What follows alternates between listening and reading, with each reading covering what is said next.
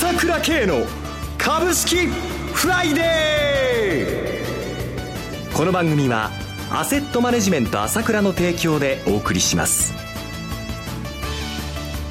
皆さんおはようございます。アシスタントの浜田節子です。朝倉慶の株式フライデー。パーソナリティは、アセットマネジメント朝倉代表取締役で、経済アナリストの朝倉慶さんです。朝倉さんおはようございます。おはようございます。よろしくお願いいたします。よろしくお願いします。そして毎月第3金曜日は、個別銘柄スペシャルのゲストといたしまして、経済評論家の山本伸さんをお迎えしてお送りいたします。山本さんおはようございます。おはようございます。よろしくお願いいたします。どうぞ。さて、朝倉さん、山本さん、相場勢いついてきたような気がしますが。すごいですね。はい。まあ、本当にね、物事が変化する時っていうのはこういうもんなんですよね。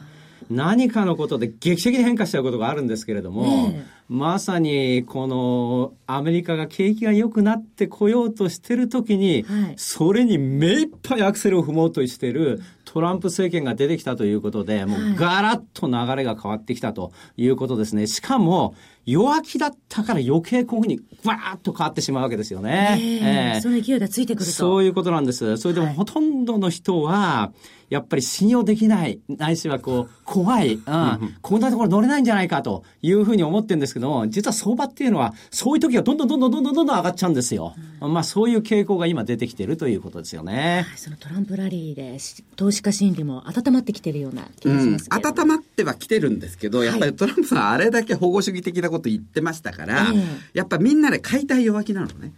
で、買いたい弱気。買いたい弱気なんですよ。で、その、まあ、例の米相場の格言でね、はい、野も、野も山も皆一面の弱気なら、アホになって買いの種ま もうそれしかないですよ、これ、ね、まさに今ですか？今ですね。はい、だこんなね、劇的な変化って人生の中で何回かしかないですよ。これまで、あの、長く相場を見られてきて、お二方いかがですか、ね、そうですね。やっぱりアベノミクスの時に匹敵するこういう流れの変化は感じますよね。あの時は日本国内だったんだけど、はい、今度は世界の中中心地がそうなったんですよ。一番大きな変化は、債券相場が天井を打ったってことです。もう低金利はないんですよ。もうマイナス金利も終わりと思った方がいいです。もうそこには戻らない世界がなってきた。ということは、これから、まあ、すぐにインフレになるわけではないけども、インフレ方向に向かっていくという大きな流れが始まってきたと。まあ、ここは重要な観点ですね。それではお知らせを挟んで、個別銘柄スペシャルをお送りします。今、朝倉慶が熱い。その鋭い分析力で注目を集める経済予測のプロ、朝倉慶が代表を務めるアセットマネジメント朝倉では、日々の株式情報を無料でリアルタイム配信中。アベノミクスで上昇した株式相場、投資家はここからどう対処すべきか。迷ったら朝倉慶。キーワード朝倉慶で検索を。アセットマネジメント朝倉は、証券取引、金銭有価証券の予託貸付行為は行っておりません。また、情報提供する金融商品のお取引では、相場変動などにより損失を生じる恐れがあります。取引説明書、契約締結前交付書面など十分にお読みいただき、ご理解の上お取引ください。金融商品仲介業者登録、関東財務局長、金中第605号。さて、ここでお知らせですが、朝倉さん、明日は東京で年内最後の朝倉セミナー開催されますね。そうなんですよ。今言ったように、トランプ大統領になってどうなるか、もうすでに劇的な変化が始まってるわけですよね。はい、この辺のところを詳細に話そうと思いますよ。まさにタイムリーですね。そうですね。もうでも今ほぼ満席の状態そうなんですよね。やっぱりこういう状態なんで、はい、若干ぐらいだったらっていうことで、今日の午前中ぐらいまでだったら、ちょ、ちょっとならぐらいでしょうか。大丈夫そうわ、わかりません。はい。はい。電話いただければというところですね。はい、はい、はい。えー、これが明日のセミナーに参加できる最後のチャンスですので、ぜひお申し込みください。お申し込みは検索サイトで朝倉系 ASK1。えー、1は数字の1と検索していただいて、ASK1 のホームページをお開きください。ショッピングのところからセミナーのお申し込みができます。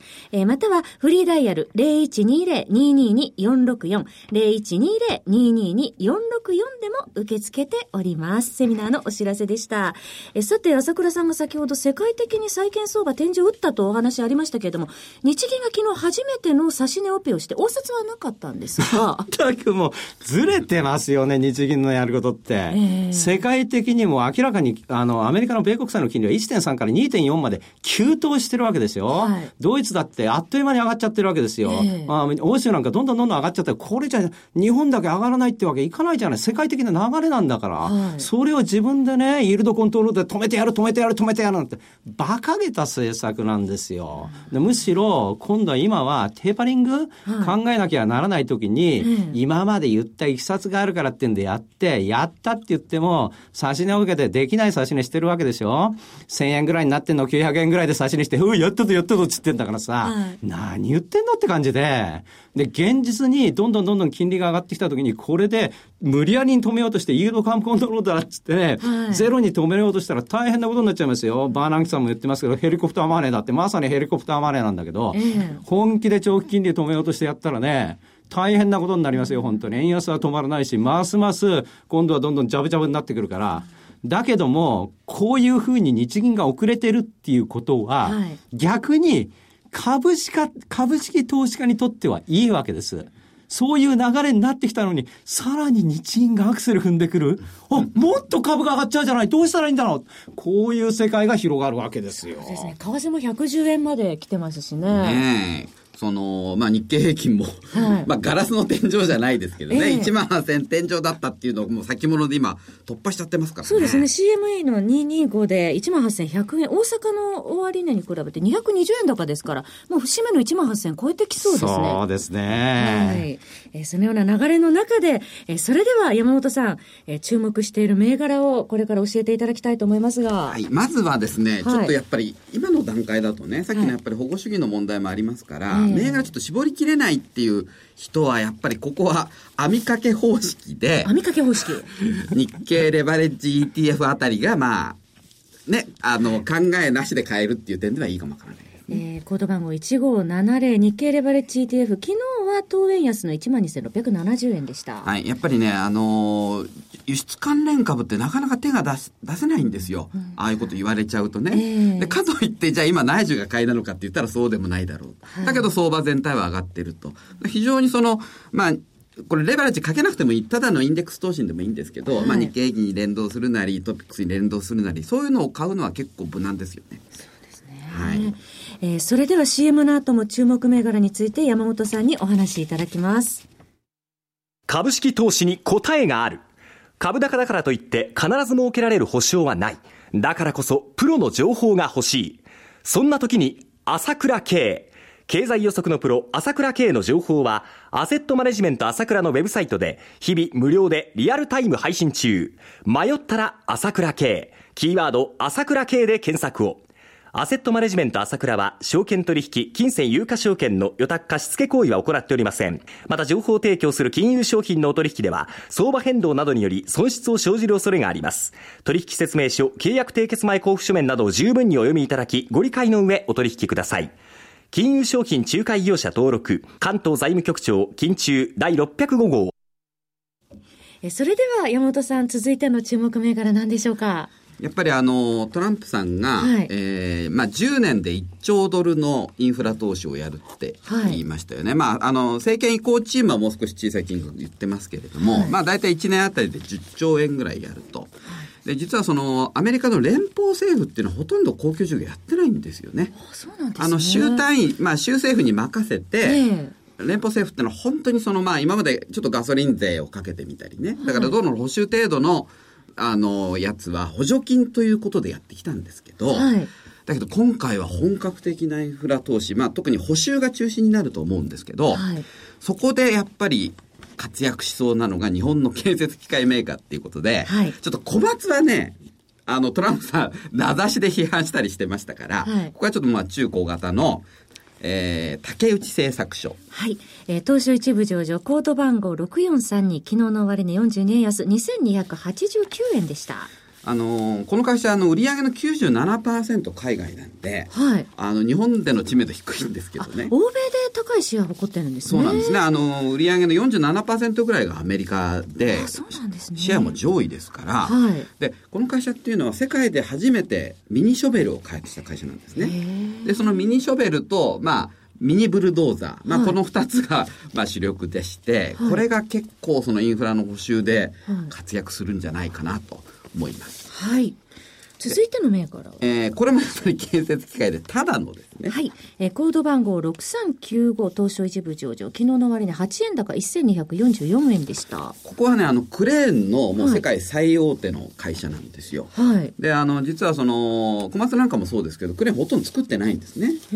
あの、クレーンの世界では本当にもうトップブランドだと。はい、いうことなんですよ。だからやっぱりどうしても、えー、アメリカで言えばキャタピラーとかね、えー、気になる存在なんですけど、はい、やっぱ隙間で売れるんじゃないかなとですね。海外売上高比率が高いただのですね、はいはい、続いてはいかがでしょうか？山彦ですね、はい、東証一部上場コード番号6250昨日の終値4円高1296円で17日あそうですね。昨日年初来高値顔合わせしてあ年初来高値更新してるんですね、ちょっとここ連日のように更新してるんですけど、はい、ここはあのやっぱりアメリカに非常に強いいわゆる屋外作業機のメーカー、あのメーカーなんですね。はい、まあ、あの、チェーンソーだとか、仮払い機だとか、うん、えー、ブロワーとかね。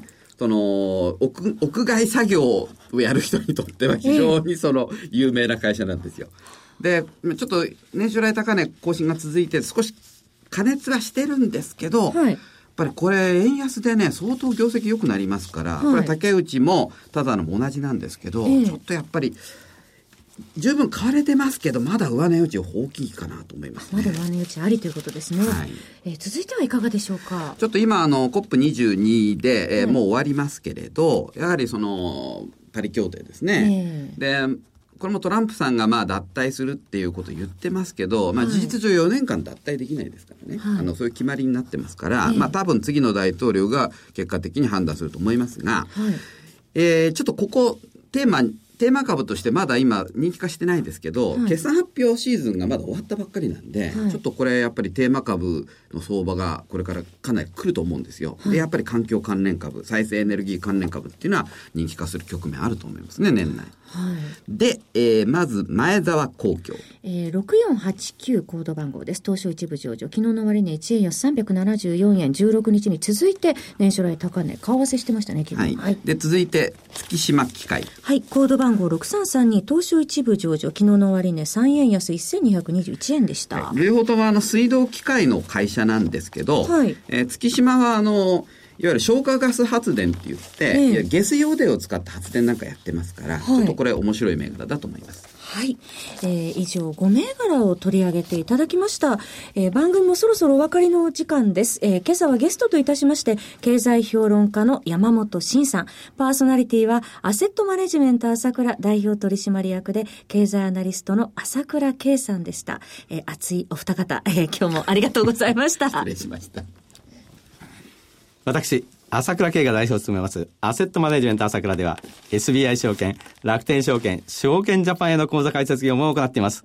私どものホームページから両証券会社の口座を作っていただきますと、週2回無料で銘柄情報をお届けするサービスがありますので、ぜひご利用ください。それでは今日は週末金曜日、頑張っていきましょうこの番組は、アセットマネジメント朝倉の提供でお送りしました。